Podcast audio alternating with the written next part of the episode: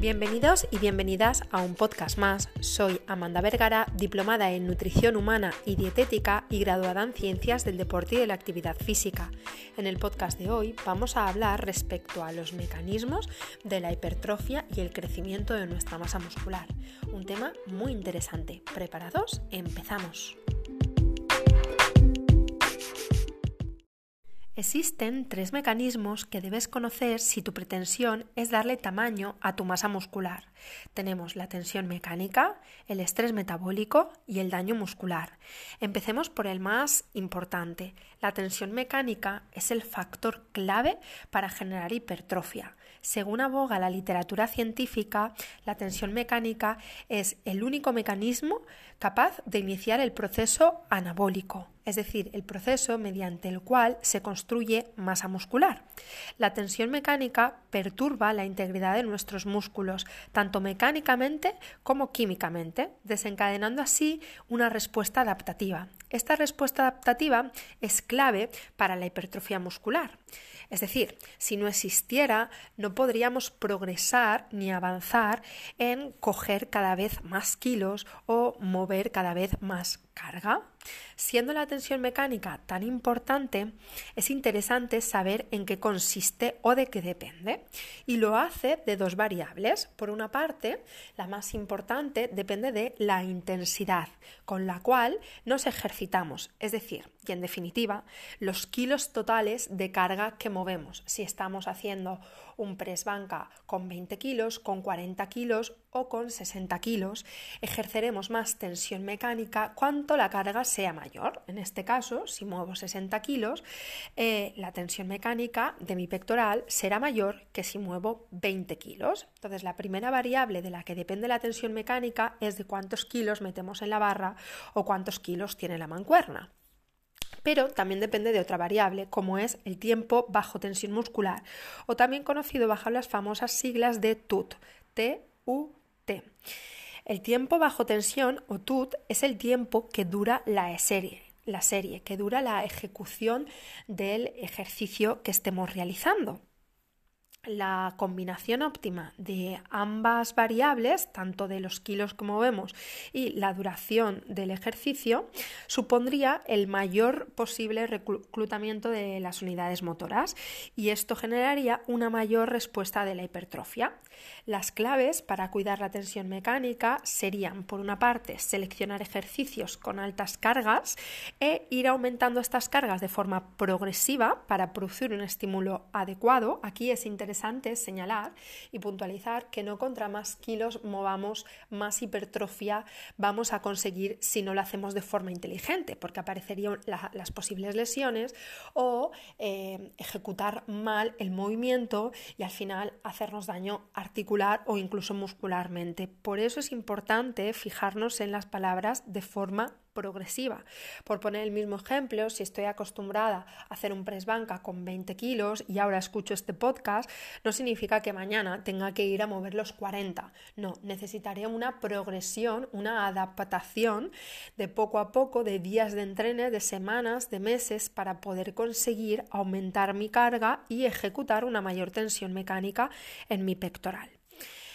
Como decíamos, una de las claves para conseguir la tensión mecánica es ejecutar ejercicios con altas cargas, pero aparte hay otras posibles cuestiones más, como por ejemplo cuidar el tiempo bajo tensión, hacer una fase concéntrica lo más explosiva posible y cuidar, para que sea más lenta, la fase excéntrica del movimiento. Por ejemplo, en el press banca, la fase excéntrica sería el momento en el cual la barra se va acercando hacia mi pectoral y esto convendría hacerlo de forma más lenta, entre unos 2-3 segundos. Sin embargo, el movimiento que hace que se aleje la barra de mi pectoral sería la fase concéntrica y esto se aconseja hacerlo de forma más explosiva. Aparte de meterle más kilos a la barra, hacer la fase excéntrica del movimiento más lenta y la fase concéntrica más rápida o explosiva, también se aconseja para fomentar la tensión mecánica y con ello la hipertrofia, movernos en un espectro de repeticiones de entre 6 y 12, incorporando intervalos de fuerza o ejercicios de fuerza, sesiones en las cuales podamos mover más cargas, disminuyendo por supuesto el número de repeticiones. A más kilos que muevas, menos repeticiones podrás hacer. Y de esta forma podemos combinar el entrenamiento de hipertrofia con el entrenamiento de fuerza para así generar mayor tensión mecánica al favorecer que podamos mover más altas cargas cada vez. Ahora bien, ¿Qué pasa si no puedo trabajar con altas cargas? Debido a que soy inexperto y estoy empezando en el gimnasio pero quiero producir hipertrofia o tengo alguna patología, algún daño articular que me permita mover eh, más peso, alguna enfermedad, estoy eh, con la menstruación o estoy más bajito porque me han sacado sangre, eh, a nivel emocional no estoy muy centrado o centrada, pues no pasa nada porque tenemos otros dos factores coadyuvantes que nos pueden ayudar y estimular a esta hipertrofia, como son el estrés metabólico y el daño muscular. Aunque el más importante sea la tensión mecánica, estos dos factores también son importantes. Vamos a centrarnos primero en el estrés metabólico. El estrés metabólico es eh, lo que sentimos cuando tenemos esa sensación de quemazón o ardor en nuestro músculo cuando hacemos muchas repeticiones. Esto se debe a que existe una acumulación de metabolitos en el músculo debido a un proceso llamado glucólisis anaeróbica para producir ATP, energía para poder ser capaces de producir la contracción muscular. Me explico porque parece que haya hablado en chino. Lo sé, soy consciente, I know it. Vamos a dar una explicación que resulte un poquito más sencilla, ¿no? A ver, nosotros necesitamos energía para que el músculo sea capaz de contraerse, igual que el coche necesita gasolina para poder encender el motor y que el coche pueda encenderse y pueda llevarnos donde queramos, ¿no? Pues nuestra musculatura también necesita energía, solo que en vez de necesitar gasolina necesita ATP, adenosin trifosfato. Este ATP es como decir que el músculo necesita glucosa, azúcar o grasa o proteína es decir, el ATP al final es en lo que se convierte en todos los nutrientes, al final se convierte en ATP y eso es lo que puede entrar a la masa muscular para que se contraiga y se relaje, ¿no? Entonces sucede que cuando estamos haciendo repeticiones de forma muy, muy rápida, eh, nosotros necesitamos mucha energía, ¿no? Y lo que pasa es que la rapidez con la que nosotros necesitamos esa energía es mayor que la velocidad a la que se oxida la glucosa con oxígeno. Es decir, necesitamos energía, pero no tenemos oxígeno. Entonces, estos factores eh, dan a lo que se llama ese proceso anaeróbico, eh, que conseguir energía pero sin oxígeno, ¿no? Y esto produce eh, metabolitos. Estos metabolitos son compuestos que se producen por descomponer los nutrientes para producir esta energía y su principal función es aportar energía a la masa muscular para que ser capaces de mantener el entrenamiento, sobre todo en entrenamientos de resistencia. Y esto al final de la historia conlleva a una hipertrofia muscular, ¿no? Algunos, algunos metabolitos que son los más comunes son el fosfato, el hidrógeno, aunque el principal realmente es el lactato.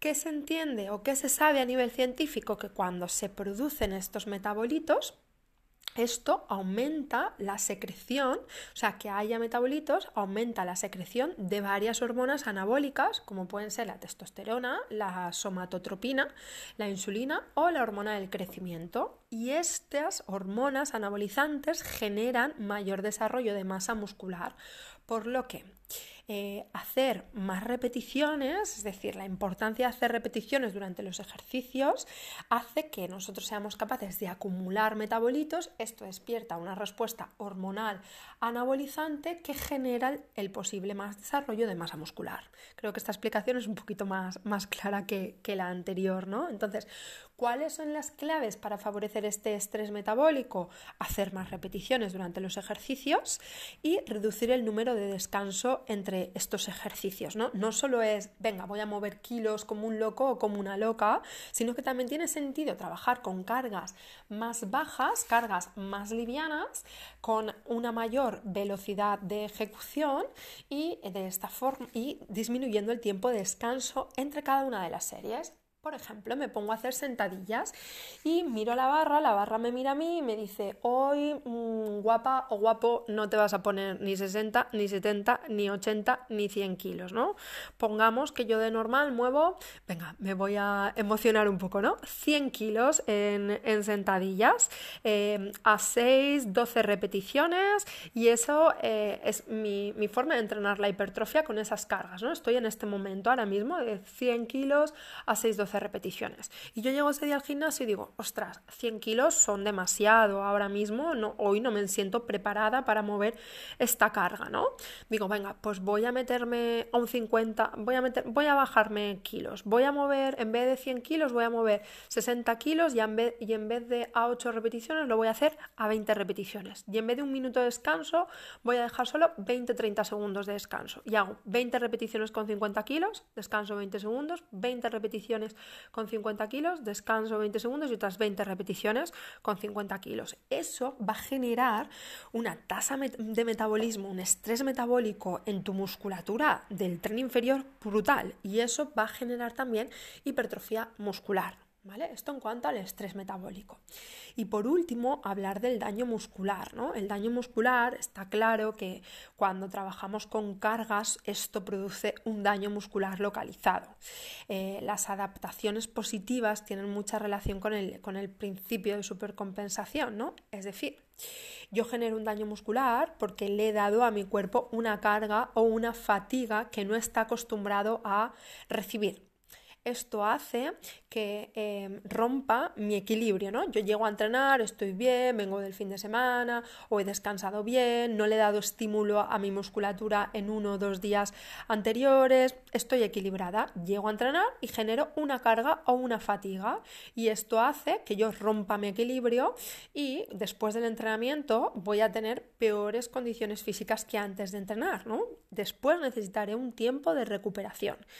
Después de este tiempo de recuperación es cuando empiezo a mejorar. Justo después de entrenar o después de entrenar, lo que hace es que estemos peor en condiciones físicas. El tiempo de recuperación sirve para precisamente eso, ¿no? recuperarnos de la carga y la fatiga que le hemos dado a nuestro organismo y de esta forma existe el tercer paso que sería el fenómeno de supercompensación, que es cuando nosotros mejoramos. Y después de este fenómeno de supercompensación existe de nuevo pues, otro paso más que sería volverle a dar una carga y una fatiga a nuestro cuerpo eh, superior. En definitiva, todos los procesos de entrenamiento tienen una carga, una recuperación y una supercompensación. Si no dejamos el tiempo de recuperación suficiente, mm, es como si no hubiéramos entrenado o la carga no la recibimos igual, porque no existe o anulamos el proceso de supercompensación. ¿Vale? En definitiva, cuando movemos peso, eso genera un daño muscular. Este daño muscular genera una respuesta inflamatoria. Esta respuesta inflamatoria, a su vez, activa a nuestro sistema inmunitario, produciendo unas sustancias que se llaman mioquinas, que son las responsables de liberar varios factores de crecimiento que regulan la proliferación y la diferenciación de las células satélites. Prometo que esta es la última palabra rara que utilizo en el podcast de hoy, ¿vale? ¿Qué son las células satélites? Que las tienes que conocer porque son hiper imprescindibles para entender el proceso por el cual vas a ganar masa muscular. ¿no? Las células satélites serían como unas células madre, ¿no? están indiferenciadas, es decir, no son ni fibras musculares, no son ni sistema inmunitario, no son ni tejido epitelial, son unas células que están ahí y no saben todavía muy bien lo que son. ¿no?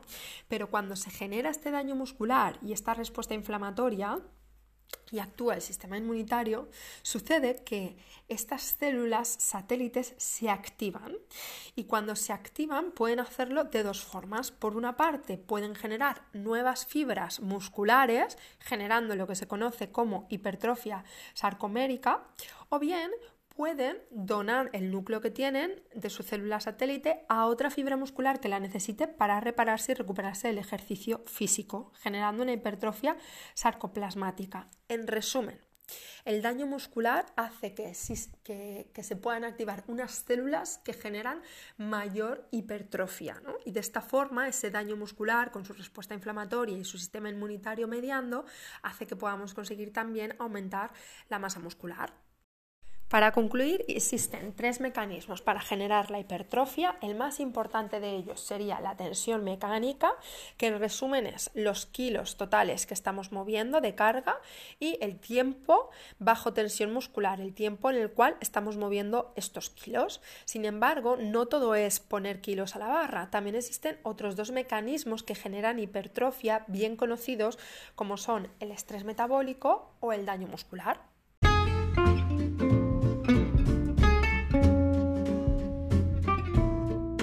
Espero que este podcast no te haya acabado de volver loco o loca con esto de la hipertrofia muscular, sino que te haya aportado luz en el camino para saber cómo puedes gestionar mejor tus entrenamientos con tal de conseguir un aumento de masa muscular. De ser así, si te ha aportado, recuerda compartirlo con aquellas personas a las que consideres que le pueden resultar interesante. Muchas gracias por tu tiempo, nos vemos la semana que viene con nuevos episodios.